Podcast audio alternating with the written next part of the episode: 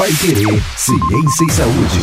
Pai Querer. Olá, seja muito bem-vindo, muito bem-vinda você que nos acompanha hoje no Pai Querer Ciência e Saúde. Estamos começando mais uma edição do nosso podcast de toda segunda-feira, disponível para você às três da tarde. E hoje a professora Ana Paula Franco trouxe uma convidada para falar com a gente sobre saúde e trabalho, professor, é isso?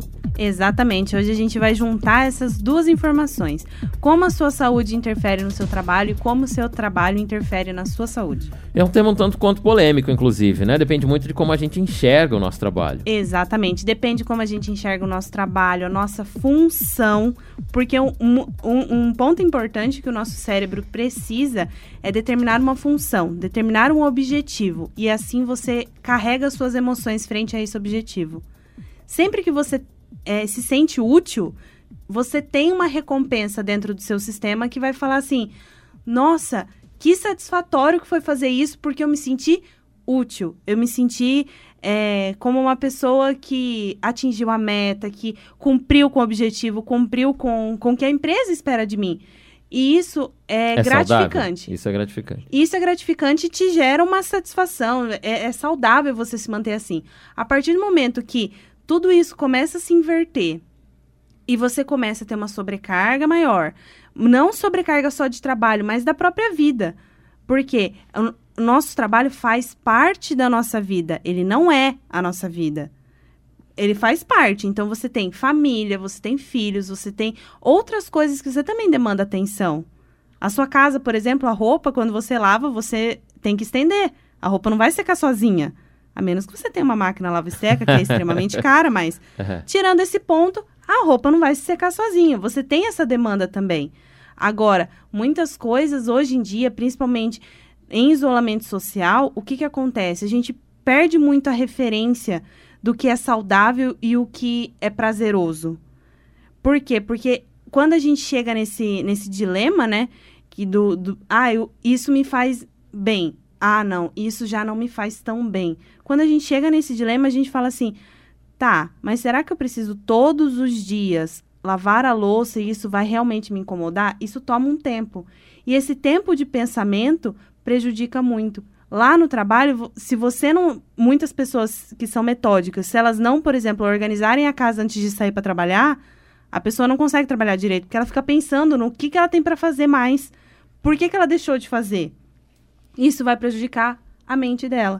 E como a mente comanda o corpo, as nossas ações também ficam prejudicadas. Vamos falar muito então sobre a saúde física, a saúde mental e para falar também sobre o que as empresas esperam, né, qual a visão da empresa sobre isso, a professora do nosso Pai Querer Marketing e Mercado, professora Indiara Beltrame, está aqui hoje com a gente também. Vamos falar se é isso mesmo, professora, que as empresas é, enxergam assim esse ambiente saudável nas empresas, esse ambiente é, em que o funcionário se sinta bem, feliz, recompensado, gratificado. Isso também é importante para a empresa?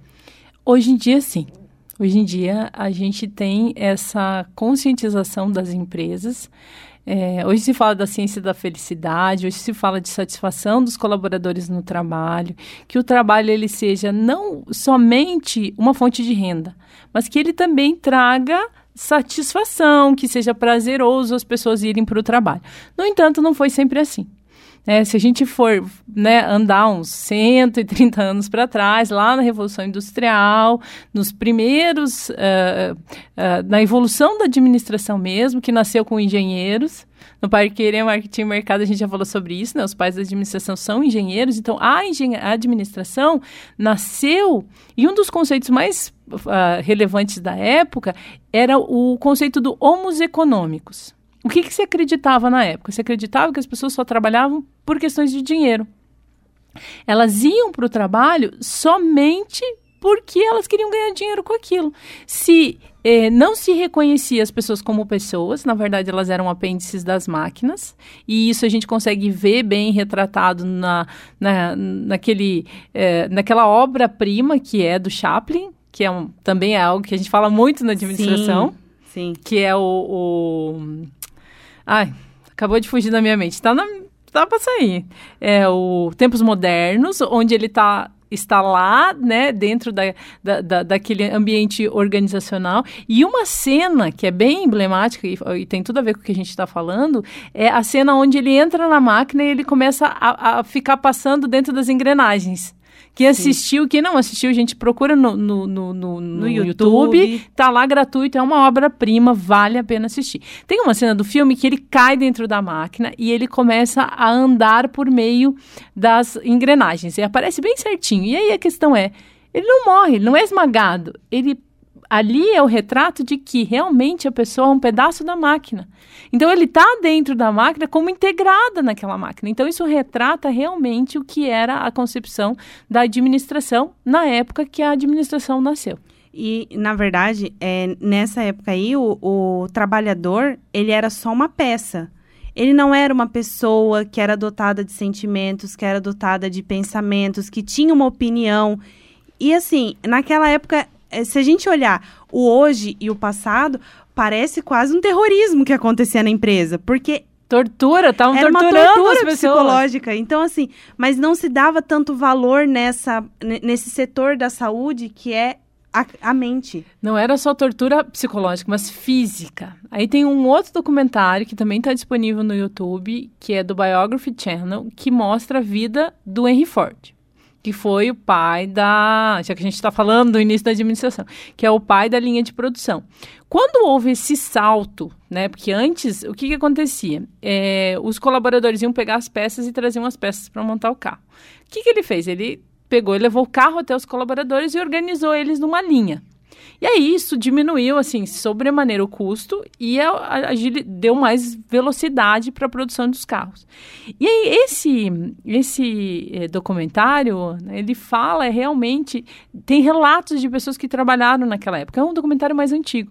E eles falam da repetição na mão, das dores que eles, eles sentiam, Que hoje a gente chama de LER, né? Lesão por esforço repetitivo. Que realmente, se você fica o tempo todo, você trabalha na, na frente de um computador em uma posição que não é uma posição ergonômica, né? Não é uma posição confortável, o que que acontece? Quando você chega em casa, senta para assistir televisão e fica mexendo no celular, você permaneceu na mesma posição. A gente só não percebe essa modificação, porque a gente sai de um ambiente de trabalho e vai para o conforto do lar, né? Mas a gente se manteve, mantém muito na mesma posição durante o dia todo. E quando a gente vê essa história aí da administração, todo mundo se mantinha com Exato. a mesma, E- o mesmo e não movimento. tinha, assim, não, se- não se falava, nessa época realmente não se reconhecia, não tinha sindicatos, eu estou falando ali de, de antes, né, demorou, por exemplo, a Ford Motors foi uma das últimas empresas, assim, relevantes dos Estados Unidos que foi sindicalizada, que aí, depois a gente vai... Na verdade, o reconhecimento das pessoas como pessoas para a administração só aconteceu na Escola das Relações Humanas. Foi é, maio, né, é um psicólogo que fez uma pesquisa numa empresa nos Estados Unidos que descobriu que as pessoas trabalhavam para se socializar, que a, a influência do grupo é, existia. E aí a gente sai do homos econômicos e vai para o homo socialis, ou seja, uma pessoa que vai trabalhar para se socializar. E aí a administração passa a querer eh, começar a engatinhar e a reconhecer realmente a função das emoções e que as pessoas não são só físico, mas são mental também no trabalho. E é uma união de tudo, né? A pessoa, é, você não pode nem ser só físico, né? Só trabalho mecânico e nem ser só trabalho é, que desgasta a sua mente. Você tem que unir os dois. Então, essa união dos dois, ela te traz muito do que você é dentro daquela empresa, mas não o que você é durante toda a sua vida. Porque, ó, Um personagem é um personagem, a gente diz, mas uma, uma faceta da pessoa é o que ela é profissionalmente. Sim. Como profissionalmente, focada, focada em resultado, né? Dentro da administração, algumas características que são muito valorizadas. É, a, o, altamente responsáveis, é, sistemáticas, porque os Focadas, princípios, é, né? os qu- as quatro funções da administração, e isso já nasceu lá com o Fayol na França, e a gente também está falando de 100 anos atrás, que é administração científica, administração clássica, e se falava que é planejar, organizar, dirigir e controlar. Só que você vai viver sua vida assim? Planejando, organizando, dirigindo, controlando Não, tudo? a gente tem que saber lidar, hoje em dia, pelo menos, a gente tem que saber lidar com os imprevistos. E muitas pessoas têm dificuldade em lidar com o imprevisto. Com o que não está dentro da, da, da regra, do, do que foi estabelecido. Por exemplo, hoje é é uma segunda-feira, amanhã, terça-feira, eu vou fazer isso, isso, isso. Se foge desse cronograma, tem muitas pessoas que se desestabilizam. Na terça-feira tem que assistir marketing mercado, tem que ouvir marketing mercado, com certeza. Se fugir disso, com certeza vai gerar uma desestabilização para as pessoas. Mas no que se refere às empresas, as empresas nasceram na questão do, do sistema mesmo, tem que ter rotina, algumas coisas e algumas áreas não tem como fugir disso, de trabalho repetitivo, mas daí o que, que a gente pensa? Vamos fazer rodízio, porque na, nesse documentário, eu super recomendo que assista esse documentário sobre Ford, porque Ford foi uma pessoa genial e um visionário, ele viu além do tempo dele e ele realmente revolucionou a produção como a gente conhece hoje, é, ele não tinha essa concepção de rodízio. Hoje a gente sabe que se for um, um setor que ou ele fica mecanizado, tem uma crítica que se faz, né, que alguns setores estão muito mecanizados, né, foram as pessoas substituindo por máquinas, ou você tem realmente que fazer aquele trabalho de uma maneira repetitiva, porque a produção em massa, né, o consumo demanda isso. Então, o que, que as empresas fazem, né? Elas uh, botam rodízio, elas analisam os riscos que as pessoas estão correndo dentro das empresas, mas do ponto de vista das organizações, é, é, é, é fato e deve ser reconhecido que você olhar para as pessoas hoje na sua plenitude. E aí isso me lembra da, da, da fala da diretora de, de, de, saúde mental da Ambev, que fala, hoje a gente tem que olhar as pessoas na sua totalidade. Não é algo que a administração tenha sempre. Foi algo que evoluiu na administração. Sim. Porque no, no, antigamente não era visto, né, a pessoa como uma pessoa dotada de vários recursos. Era uma, era uma simples peça, era um simples número, era uma estatística que estava ali. É, mas não uhum. era uma, uma pessoa com conceitos que veio de uma realidade que ela tem, por exemplo, muitas vezes que vir ir, ir para o trabalho de bicicleta porque ela não tem o meio de transporte. Então, tem vários quesitos que você tem que olhar para esse funcionário e falar assim: pera, cada um é, é um indivíduo, então eu vou tratar ele como tal. É, mas não, não, não foi sempre assim. E, e, quando eu falo isso, não é uma questão de criticar as empresas, mas da gente resgatar como é que a gente chegou até aqui. É, existem trabalhos, assim, seminais que foram desenvolvidos tentando tirar as emoções das empresas, porque as empresas não tinham que ter emoção nenhuma. É, ou, ah, assim, é, artigos que for, nasceram de pesquisas que foram realizadas. Ou a busca do zero conflito. Né? Teve vários trabalhos que foram desenvolvidos assim, ah, uma empresa para ser produtiva, para ter bons resultados, não pode ter conflitos. Conflitos atrapalham a gestão. E na verdade não, né? Na verdade, a resolução conflitos... de conflitos ela precisa existir. É, é gestão de, desse, gestão com certeza. Mas o conflito é importante porque senão a gente para de crescer. Exatamente, porque uma pessoa tem uma opinião, outra pessoa tem outra opinião e a gente vai chegar num ponto comum que se você não discutir sobre o problema, é muito difícil você chegar no ponto comum. É, e isso, isso traz relacionamentos mais saudáveis. E aí as empresas buscaram isso, né? Buscaram realmente eliminar o conflito e quando eliminaram, a empresa parou de crescer. Aí se percebeu que a gente precisa considerar as pessoas como pessoas, né? Considerar as necessidades delas do ponto de vista financeiro e do ponto de vista emocional. E também tem que uh, respeitar os limites, né, de que as pessoas vão conflitar, de que o conflito é inerente. E ele quando é funcional, dentro da classificação de conflitos na, na, nas, no estudo do comportamento organizacional dentro das empresas, tem o conflito funcional, que é aquele que evolui, que nem nós três aqui podemos discordar, discordar e, e, isso é um tipo de conflito, né? Vamos discordar de algumas opiniões e tentar chegar a um mínimo múltiplo comum. É o conflito funcional. O disfuncional é destrutivo, quando você sobe na linha do conflito e as pessoas passam a brigar realmente. E, e aí você acaba até impondo a sua opinião sobre aquele conflito e que todo mundo aceite a sua opinião e ponto final. Ninguém, ninguém vai ter mais é, o que dizer sobre isso. Não tem mais discussão, porque justamente. Virar uma, uma briga generalizada. Vira uma briga. Né? Porque eu, eu, eu, particularmente, eu olho assim, os conflitos, realmente é para crescimento, tanto pessoal quanto profissional. Que você tem que expor sua opinião de uma maneira assertiva, sem que você ofenda ninguém, mas que você deixe claro que essa é a sua opinião e que a partir de, daquele momento você vai chegar, tentar chegar né, a um denominador comum, dependendo, obviamente, da empresa, do, do estilo de trabalho, que muitas vezes não. É, não que não interesse a sua opinião, mas tipo assim, você tem essa, essa mão dupla, né? Que você uhum. consegue falar e consegue ser escutado. E eu percebi, eu não sei, a gente pode pensar um pouco mais sobre essa questão do, do ponto de vista da saúde, porque quando a, a pessoa está dentro da, da, da empresa, a empresa investe em ergonomia, né, com, compra as cadeiras corretas, a altura da mesa, isso tudo é pensado dentro das empresas. E uma coisa que eu me peguei pensando foi como é que a gente faz o colaborador que está em home office manter essa, esse mesmo padrão de qualidade ergonômico? Porque ele vai passar muito tempo ali sentado naquele computador. Que então, muitas vezes a casa dele nem foi planejada para isso, né? Tem muitos funcionários que adaptaram a sala de jantar, né, a um pequeno escritório ali. O que, teoricamente, a cadeira da sala não é nem, em nenhum momento é ergonômico para um trabalho. Que você fica lá quatro horas corridas, ou até seis ou oito horas corridas fazendo o serviço, né? É um dos dilemas hoje para a gestão é você pensar sobre isso. Muitas empresas têm investido no modelo híbrido de gestão hoje. Uma parte fica em casa, uma parte trabalha remotamente, não só em casa, pode levar o trabalho junto, né? Com o advento da internet móvel e os computadores, o trabalho pode ser feito. Em, qualquer, qualquer lugar. lugar. Exatamente. Então, é um desafio para as empresas hoje, e eu digo isso como uma pesquisadora da área, é, como é que você vai conseguir fazer com que aquele colaborador... E aí eu compartilho com você aqui, com os nossos ouvintes é, desse podcast, que eu já vi empresas que durante o, a, a, pandemia, é, que migraram seus colaboradores para o trabalho home office, deram até a cadeira nossa. Não foi só o computador. Isso é um avanço já, porque parar para pensar, nossa, uma cadeira não, não é barata. Não é uma coisa, né, que você, é, que uma, qualquer pessoa vai lá e compra uma cadeira para aquela função. E a empresa fornecer isso é olhar para o funcionário realmente como uma pessoa.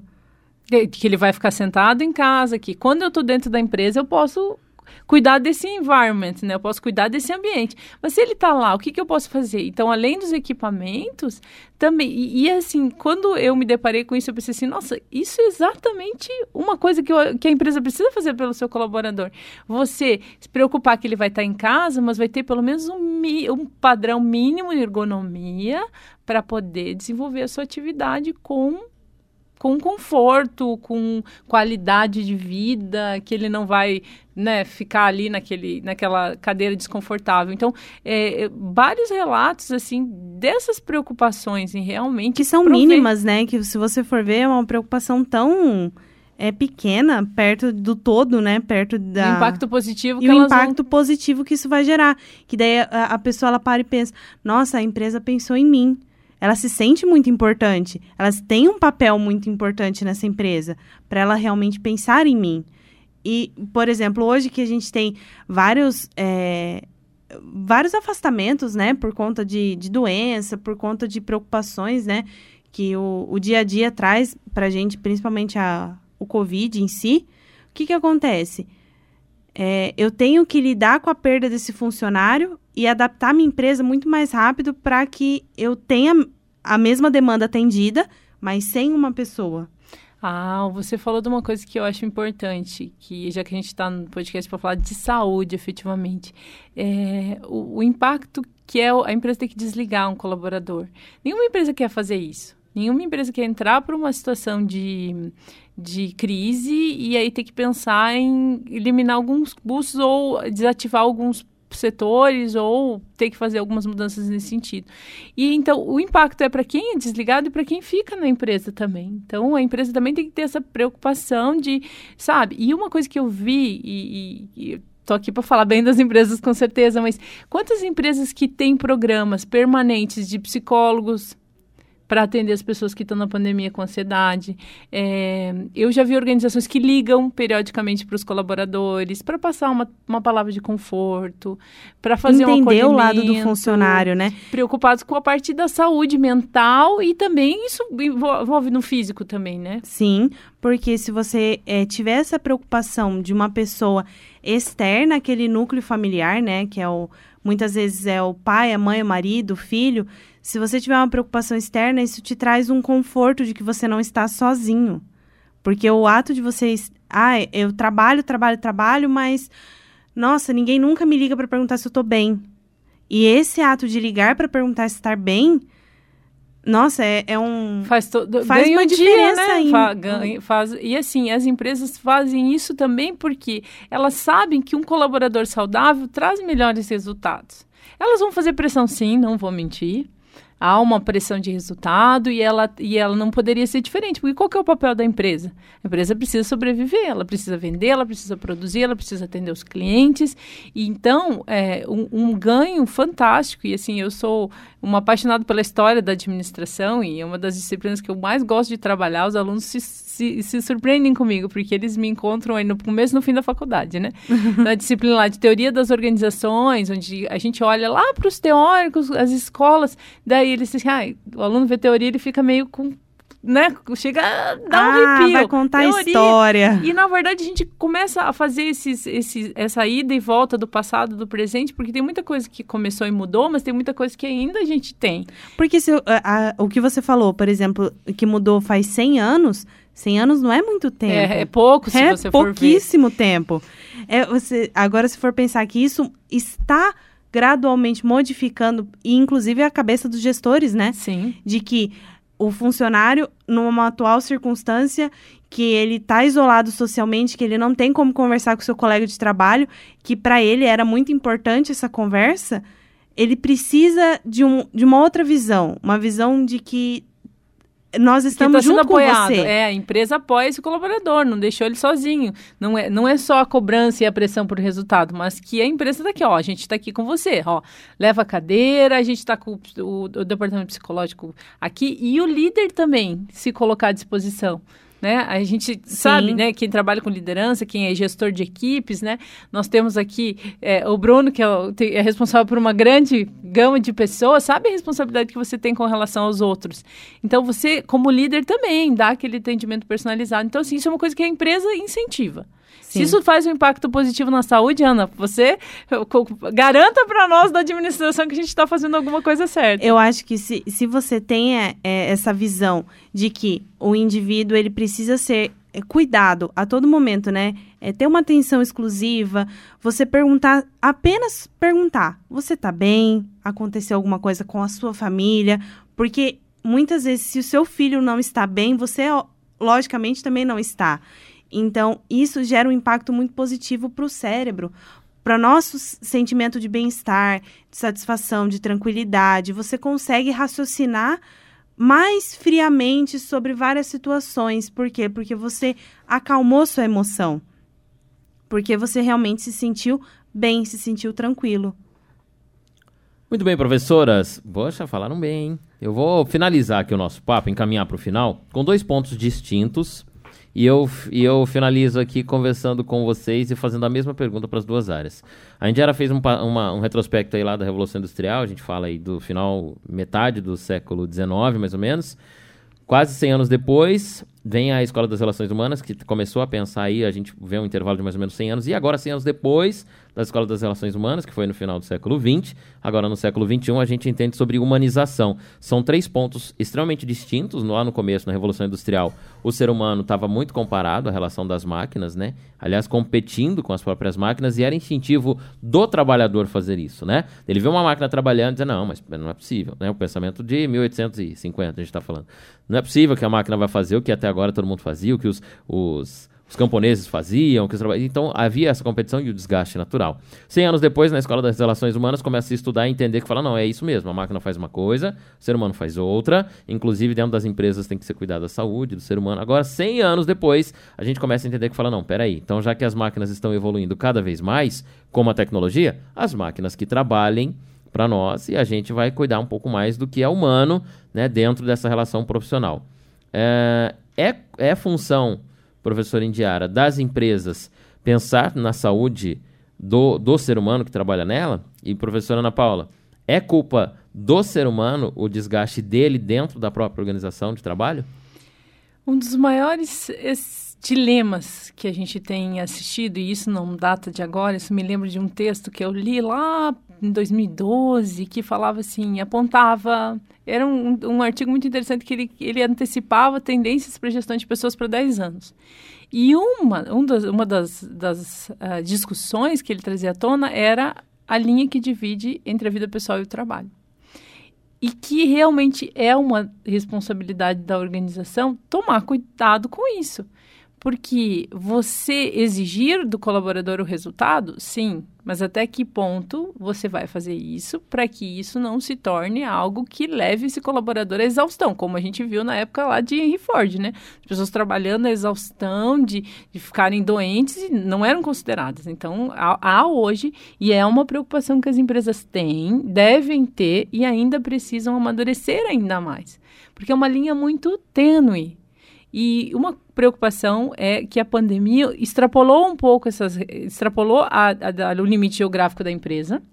E aí a nossa comunicação, que era presencial, passou a ser uma comunicação digital. E aí o WhatsApp per perde o horário, aí manda mensagens fora do horário. No começo da pandemia eu assisti muitas coisas nas empresas meio que sabe, recebia mensagem de empresa três horas da manhã, reunião 10 horas da noite. Então, assim, foi, foi um. Eu vivenciei isso dentro de empresas no começo da pandemia, que foi assim, chegou um ponto que eu mesma eu pensei assim, não, pera isso, calma, vamos organizar esse caos, porque senão isso aqui vai exaurir emocional e fisicamente as pessoas. Então, aí agora a gente trabalha 2021, ainda no contexto pandêmico, as empresas ainda melhoraram já nesse contexto, já estavam voltando para a normalidade. Do horário de expediente, né? Tem que se respeitar o horário de expediente, que qual que é o horário que a pessoa trabalha, né? É, Hoje quando, se fala de trabalho por entrega. Quando a gente teve lá na Escola das Relações Humanas o começo do entendimento do ser humano dentro da atividade profissional, que se reflete aqui no Brasil alguns anos depois disso, já nos anos 40, a consolidação das leis trabalhistas, né? Que é a partir dali que se adquire o direito de ter limites dentro do trabalho, inclusive o direito de ficar doente no trabalho, e levar o seu atestado, isso ser validado e por aí afora. Quem já teve algum tipo de ação judicial contra algum ambiente de trabalho sabe muito bem que funcionam as, as consolidações das, da, das leis trabalhistas, ou a famosa CLT, que é o âmbito da carteira assinada. Todo mundo tem direito ali no dia a dia. Muita gente que não, não né, pode burlar algumas coisas sim, outras ali, mas quando você tem uma ação judicial, por exemplo, a justiça considera muito o empregador, né, o funcionário, a pessoa que trabalha quando há algum tipo de ação na CLT. Por isso eu retomo a pergunta que eu fiz para Ana Paula. É culpa do trabalhador quando ele tem alguma lesão, algum problema de saúde, quando ele, ele passa desse limite e sofre um dano? É, na verdade, a, a nossa mente ela funciona de uma forma assim que se você está nessa rotina de é, tem que entregar resultado, eu preciso entregar para hoje, eu preciso ter um prazo, esse prazo está estourando, você fica com isso na cabeça, automaticamente muitas pessoas tomam isso para si. E, o, e o, esse limite, você consegue extrapolar a sua saúde. Você fala assim: bom, se eu fui até aqui, se eu for mais um pouquinho, eu aguento. Só que às vezes esse mais um pouquinho pode te dar insônia, uma, uma noite de sono horrível, durante o dia você não vai entregar o seu resultado, você não vai conseguir fazer uma boa reunião, por exemplo, não vai conseguir expor a sua ideia, porque justamente você está exausto. E a exaustão mental dessa pessoa, aí eu, eu posso te falar que é um pouco de culpa, sim, da própria pessoa, porque ela começa a fazer tanta pressão sobre ela mesma que ela esquece que ela também precisa descansar que ela precisa comer, que ela precisa levantar. Os limites do humano, né? Os limites humanos. Porque não é saudável você se manter quatro horas seguidas sentada na frente da tela de um computador e não levantar para ir no banheiro. Isso não é saudável. Porque como é que fica lá o seu sistema urinário olhando para falando assim, ô querido, eu tô aqui, eu preciso que você ingirar O corpo tá dizendo, eu, O corpo eu, tá eu. quase gritando. Tem um tempo para mim também, né? Dê um tempo pro seu corpo também. Então, é o que eu sempre falo, eu falo pros alunos também. Façam algo que você gosta. Nem que seja cinco minutos. Se você gosta de meditar, se você gosta de tirar um cochilo depois do almoço, tire. Mas tenha o seu limite, tenha o seu é, ponto final. Até aqui eu vou. Depois daqui já ultrapassou a, o meu limite físico, o meu limite psicológico já foi. Porque justamente não adianta você ficar lá trabalhando, trabalhando, trabalhando, trabalhando e você não conseguir dormir. Porque para o adulto, de 7 a 8, 9 horas de sono é ideal. Hoje em dia, quem dorme 7 horas sem acordar em nenhum momento à noite? É raro, né? É, é raro essa pessoa. Como as coisas foram mudando, a gente tem, inclusive, aqui, vamos colocar dois tipos de visões, né? O, multinacional, o internacional e também as visões mais locais, mais próximas da gente, para refletirmos juntos. Recentemente, aí para o mês do começo do ano de 2021, quase aí no primeiro ano da pandemia, a Amazon é, foi, uma, foi é, é, acusada por vários funcionários, inclusive nos Estados Unidos, no Reino Unido, por condições precárias de trabalho. Segundo o que o pessoal é, colocou dentro das reclamações aí das negativas era que a empresa estava cortando o, o, tempo dos empregados irem ao banheiro, o tempo dos empregados fazerem aqueles intervalos, as pausas para almoço tal. Segundo os funcionários que acusaram a empresa, eles tinham que fazer xixi na garrafinha, eles não podiam comer durante o tempo que estivessem trabalhando, enfim, essa ação foi pro, pro tá sendo julgada nos Estados Unidos e no Reino Unido é, pelas autoridades na, da, da, competentes ali e corre ainda essa ação da Amazon, pelo menos até agora que a gente está fazendo esse podcast aí um pouco mais de um mês depois da denúncia. A gente sabe também que a OMS é, segundo os últimos cálculos aí decenais, que são medidos né, de 10 em 10 anos, então o último terminou em 2015. Então, de 2005 a 2015, foi um aumento de quase 20% é, de doenças mentais, de transtornos mentais nos ambientes de trabalho. Então, a gente está falando aí mais de 300 milhões de pessoas ao redor do mundo todo que convivem com algum transtorno mental. Ou seja, essas pessoas é, elas de alguma forma têm um conflito de saúde, têm um conflito mental, é, devido a essas proporções diferentes do ambiente de trabalho. Mas eu lhe pergunto se é motivo, se a culpa é nossa mesmo, exatamente por isso.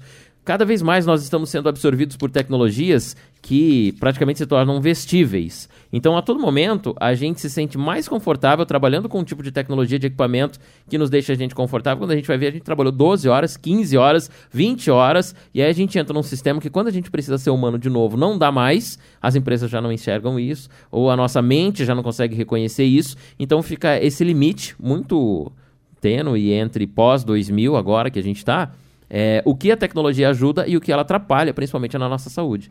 É, na verdade, a tecnologia, quando a gente olha para ela, ela foi muito positiva em vários pontos. Mas no quesito de você conseguir desligar o seu celular para dormir, muitas pessoas não conseguem não fazer conseguem, isso. Porque ali no celular que a gente, por exemplo, se distrai. Só que é ali também que eu trabalho. Só que, por exemplo, para você ter um sono de qualidade, inclusive em, em, vários estudos, na verdade, um, um, sono de qualidade que você não tenha nenhuma interrupção e entre em todos os estágios do sono, para você depois garantir uma qualidade de vida, é, o que o seu rim, seu fígado funcione, é, esse sono ele precisa ser totalmente no escuro, sem nenhuma distração e que você realmente consiga acalmar a sua mente para você conseguir dormir. Caso contrário, toda essa agitação durante o dia, quanto mais agitado você fica, quanto mais líquido você ingere logo antes de dormir, o que, que acontece?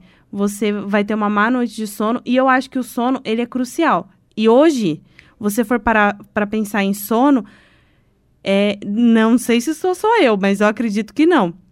Muita gente não consegue dormir. Eu ia falar, se o cara, os nossos empresários do Pai Querer Marketing Mercado estão ouvindo agora, eles vão dizer assim, não, quem é empresário, empreendedor, não tem uma noite de sono ah, desde a década de 20. Ó, a gente tá, eu ia passar Mas é necessário. Três dias, ó, eu não, não durmo bem há pelo menos uns, uns 35 anos, né? Eu tô, com, eu tô com 41, não durmo bem desde os, desde os, aí pelos 15 anos de idade já parei de dormir. Então, quem é empresário, quem cuida de empresas vai dizer, Ana, não, uma, uma noite de sono, não. Pois é, isso aí já não não. Você pode ter certeza que se durante esses 30 anos aí, se você realmente tivesse é, tido essa qualidade de sono, hoje você estaria assim com aquela tranquilidade, sabe, aquela serenidade que assim nenhum problema te abala, porque você realmente já conseguiu é, mentalizar tudo certinho, todos os seus hormônios estão ok, tá tudo regulado e tá tudo Vamos redondinho. ter que levar a Ana lá para o marketing mercado, dar umas dicas de, co de sono para os nossos empresários. Tá, é, exatamente. E eu não tô falando sono durante o trabalho não, tá? Tô falando durante a noite ah, mesmo. Eles iam ficar preocupados mesmo. Não, então não podemos mais levar, levar Imaginou incentivar o pessoal, deixa dormir durante o... Mas sabe que várias empresas assim, tem sala, a sala da descompressão, a sala do soninho e incentivam que as pessoas tirem aquele sonequinha. É, eu já trabalhei em empresas que tem um espaço para que o trabalho de longa jornada, tem o horário do uhum. almoço, então tem um lugar para que as pessoas possam tirar um cochilo. E aí, esses né, 15 minutos durante, é, depois, logo depois do almoço, né, que é justamente para a digestão que funcionar no seu corpo, é, alguns especialistas colocam que realmente ele é essencial para o seu corpo funcionar e você conseguir durar até o, a noite, assim, em torno de umas 9 horas da noite você consegue estender o seu horário que você está mais ativo. Olha, o funcionário fica mais produtivo, tá vendo? Exatamente. Só são 15 minutos. 15 Exato. minutos dentro de várias horas. Perfeito. Nossos, é, nossos né? ouvintes administradores assim, produz mais, vai dar melhores resultados. Vamos investir nisso. Vamos investir na sala do Vamos investir soninho. nisso na sala do soninho. Acho perfeito, maravilhoso. Acho que a gente precisa trocar ainda mais figurinhas, porque eu acho que a administração ainda precisa aprender muito sobre esses, esses elementos que vão fazer. Brinquei, né? Que dá resultado, vamos investir, mas que tragam qualidade de vida. Porque a, administração tem essa preocupação, sim, de que o trabalho não seja punitivo, que ele não seja algo ruim, mas que realmente traga algum benefício. Muitas empresas, empresários e até funcionários não gostam muito quando a gente começa a conversar sobre as relações do trabalho e os sindicatos, os direitos dos trabalhadores e tudo mais. Até porque foi muito politizado nos últimos anos essa relação de sindicatos. É, ela foi é, tirada um pouco a visão da relação do sindicato, do trabalhador e, do, e da empresa para ser uma relação de sindicato ligada mais à parte política. Mas quem reserva essas partes aí de direitos, de deveres e quem observa mais as funções dos deveres das empresas com, relações aos, ah, com relação aos trabalhos são necessariamente os sindicatos, né? Se o funcionário está perdido ali, se ele trabalha numa indústria, se ele trabalha no comércio, ele não sabe muito se isso é saudável ou não que ele está fazendo, se é contra a lei, se é a favor da lei, quem o resguarda, até juridicamente, é o sindicato. E quando isso chega nos gestores? Os donos das empresas, os, os superintendentes, os diretores, os CEOs, eles não têm os sindicatos que resguardam e eles sim são pessoas que se desdobram três, quatro, dez vezes mais no trabalho para poder atingir um resultado. Afinal de contas, o retorno também para esse, pra esse nível de trabalho é maior. Né? O dono de uma empresa não vai medir esforços de se entregar porque aquilo é a causa da vida dele, é aquilo que é o grande motim do que faz ele. É, ele ele fez, na verdade, a vida toda dele girar em torno do, do gira em torno daquilo. E isso desgasta muito mais. Tem muito profissional hoje, pós 2000, que diz: olha, larguei tudo, vou assumir um cargo aí numa grande empresa, porque ser empresário no Brasil é uma coisa muito desgastante. Acontece mesmo isso? Acontece, inclusive, é, as pessoas chegarem a desenvolver uma depressão profunda com relação ao trabalho, que falar em trabalho, a pessoa já se desorienta. Ela, ela não consegue raciocinar mais com relação a isso, porque ela tem uma carga tão grande de serviço que demanda ela ficar raciocinando o dia inteiro sobre aquele assunto, em cima daquele assunto. Então, ó, é, ela deixa muitas vezes de ter um, um domingo com a família dela, por quê? Porque ela está trabalhando, porque ela não desliga o celular, porque no final de semana continua, porque a empresa é dele e tudo mais. Além dele não confiar em outras pessoas, porque, obviamente, mesmo a empresa sendo dele, ele pode ter sócios, né? Que vão dividir aí a função Ou funcionários mesmo, ou né? Funcionários, funcionários de fazer. confiança. É, muitas vezes ele não, a pessoa que tem essa depressão, ela não consegue, não, é, é realmente, ela não consegue é, se desligar. E ela faz isso se tornar tudo muito real. A, a, a vida dela só gira em torno da empresa, ela só sabe falar sobre a empresa, ela não tem outro assunto. Ela fica o tempo todo só falando de, de serviço, serviço, serviço, serviço. Só que a vida dela é muito mais que isso. E nós precisamos entender que a nossa vida é muito mais que isso. E que nós temos uma saúde, nós precisamos fazer exercício, nós precisamos é, nos mexer. Não estou falando locomoção de carro, estou falando se mexer mesmo, correr, caminhar, dançar. Só que muitas vezes isso é perdido com o tempo. Indiara, e aí, como quando eu tenho na minha empresa um ambiente de trabalho maravilhoso para todos os funcionários, uma sala lá para o pessoal tomar um café, tem um refeitório bom, a sala do soninho, tem aí psicólogos cuidando, mas os donos das empresas não se preocupam com isso, com eles próprios. Quando a Ana ficou falando, só fala das empresas, das empresas, eu fiquei pensando, meu Deus, eu preciso pensar sobre isso, né? Porque só fala das empresas. Não, para querer marketing mercado, só fala das empresas. Mas é, não é uma posição fácil. Por isso que eu até comentei agora há pouco de que o quanto a gente pode aprender com a área da saúde, o quanto a gente pode melhorar ainda os processos, porque pesa sobre o dono da empresa, sobre o líder, sobre os gestores, a responsabilidade deles e dos outros. E não é fácil.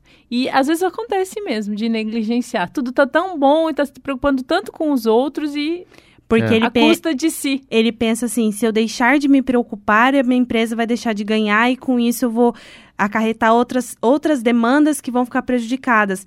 Ele sacrifica seu Ele sacrifica a pessoal, sua própria família, saúde. saúde para isso. Não, e tem cargo de liderança que, por exemplo, viaja, não fica Uhum. em casa, né? Viaja, seja no trânsito mesmo ou por avião, enfim. Não dorme em ambientes adequados, né? Passa poucas noites de sono. se alimenta mal. Se alimenta mal. Mas é, é aquilo que eu comentei logo no início do que a gente estava conversando. É uma linha tênue. Não é uma linha assim tão visível.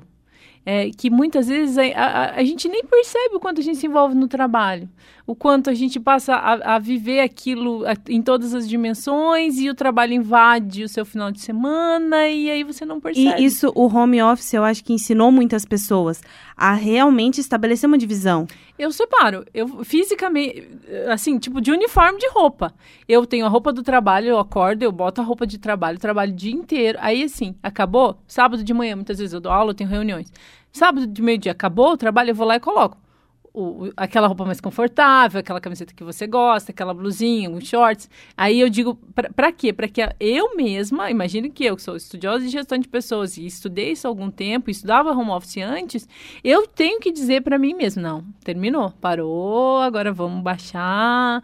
E essa troca da roupa tanto que termina, né, a gente que trabalha dando aula à noite, termina o horário da aula, troca a roupa, já vai baixando a adrenalina. Então, assim, mesmo sendo trabalho em casa, que você só troca de cômodo, você sai do escritório para ir para sala, já tem uma mensagem. Então é uma dica que a gente até deu para várias empresas, ó, tenta separar roupa de trabalho, horário de trabalho. Se arrume para o trabalho.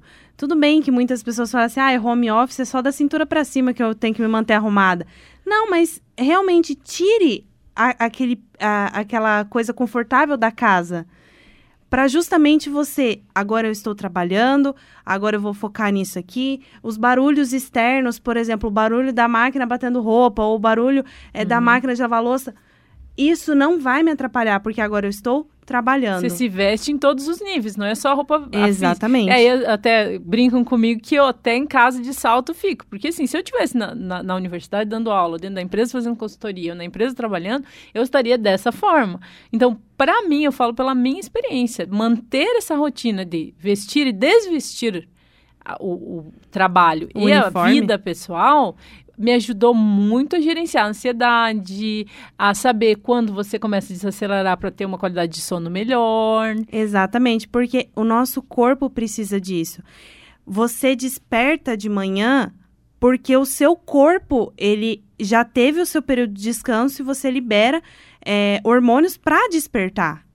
Quando você está exausto, você chega ao ponto de estar exausto, você altera a questão hormonal, altera a, toda uma fisiologia do organismo, porque você não conseguiu dormir, você não conseguiu entrar em um sono profundo, e esse sono profundo, ele não vai conseguir fazer com que você descanse. Aí você acorda cansado. Aí você acorda cansado, parece que você correu uma meia maratona durante o sono. E não, foi simplesmente porque o seu cérebro não desligou, ele não modificou a função. Então, esse esse simples ato de você trocar de roupa, ou pelo menos, ai, quem gosta de fazer caminhada durante a manhã, aproveitar o sol nascendo, faça a caminhada logo de manhã, nem que você tenha que dormir mais cedo, mas que você levante mais cedo e faça seu exercício, você já tem um outro ânimo, você consegue despertar e consegue ter clareza no que você está fazendo. Isso também me ajudou na minha rotina, porque é, fazendo. Tô, esse mundo de inverteu, né? A aula que antes era presencial virou remota, ficou toda aquela, aquela situação um pouco conturbada que a gente não sabia o dia de amanhã. Essa ansiedade a gente foi baixando com o tempo e isso foi 2020. Foi 2020 praticamente inteiro que a gente se adaptou à nova rotina. E esse se adaptar à nova rotina envolve também o seu intestino, o seu rim, o seu fígado, a sua mente, tudo isso teve que se adaptar também. Muito bem, falamos aqui da relação dos trabalhos e das pessoas, né? As pessoas que olham a vida como se realmente a nossa vida fosse uma empresa, né? Com resultados, com metas, com trabalhos, e pessoas que olham empresas como se fosse a própria vida, que se dedicam a, a tal ponto que se desgastam, né? Sobre esse ponto. E, com, e qual é o nosso equilíbrio? Esse foi o papo do Pai Querer Ciência e Saúde de hoje, com inclusive a nossa convidada, a professora Indiara Beltrame, do Pai Querer Marketing Mercado, que é o podcast que está disponível toda terça-feira também no Spotify ou no portal Pai Querer. O Ciência e Saúde, falando da área de trabalho. Toda segunda-feira a gente falando da área da saúde. Toda segunda-feira às três da tarde a gente tem um episódio novo por aqui. Semana que vem a professora Ana Paula Franco está de volta com a gente para falar mais um pouco sobre saúde, sobre algumas doenças, sobre patologias, ensinar pra gente muita coisa da área da saúde também. Professora Indiara, muito obrigado, então, é, por participar desse episódio e acho que mais vezes nós poderemos bater esse papo sobre o ambiente de trabalho e a relação Ela de saúde. Ela vai ser chamada mais vezes, é, podem né? ter certeza. Acho que a Ana que vai lá pro Pai Querer Marketing Mercado. Pode ser também, vamos fazer esse intercâmbio aí de podcasts, de Com assuntos certeza, conhecimento sempre válido. Com certeza, muito obrigada. E você, nosso ouvinte, já sabe, na próxima semana, às três da tarde, estaremos de volta com mais uma edição do Pai Querer Ciência e Saúde. Até lá!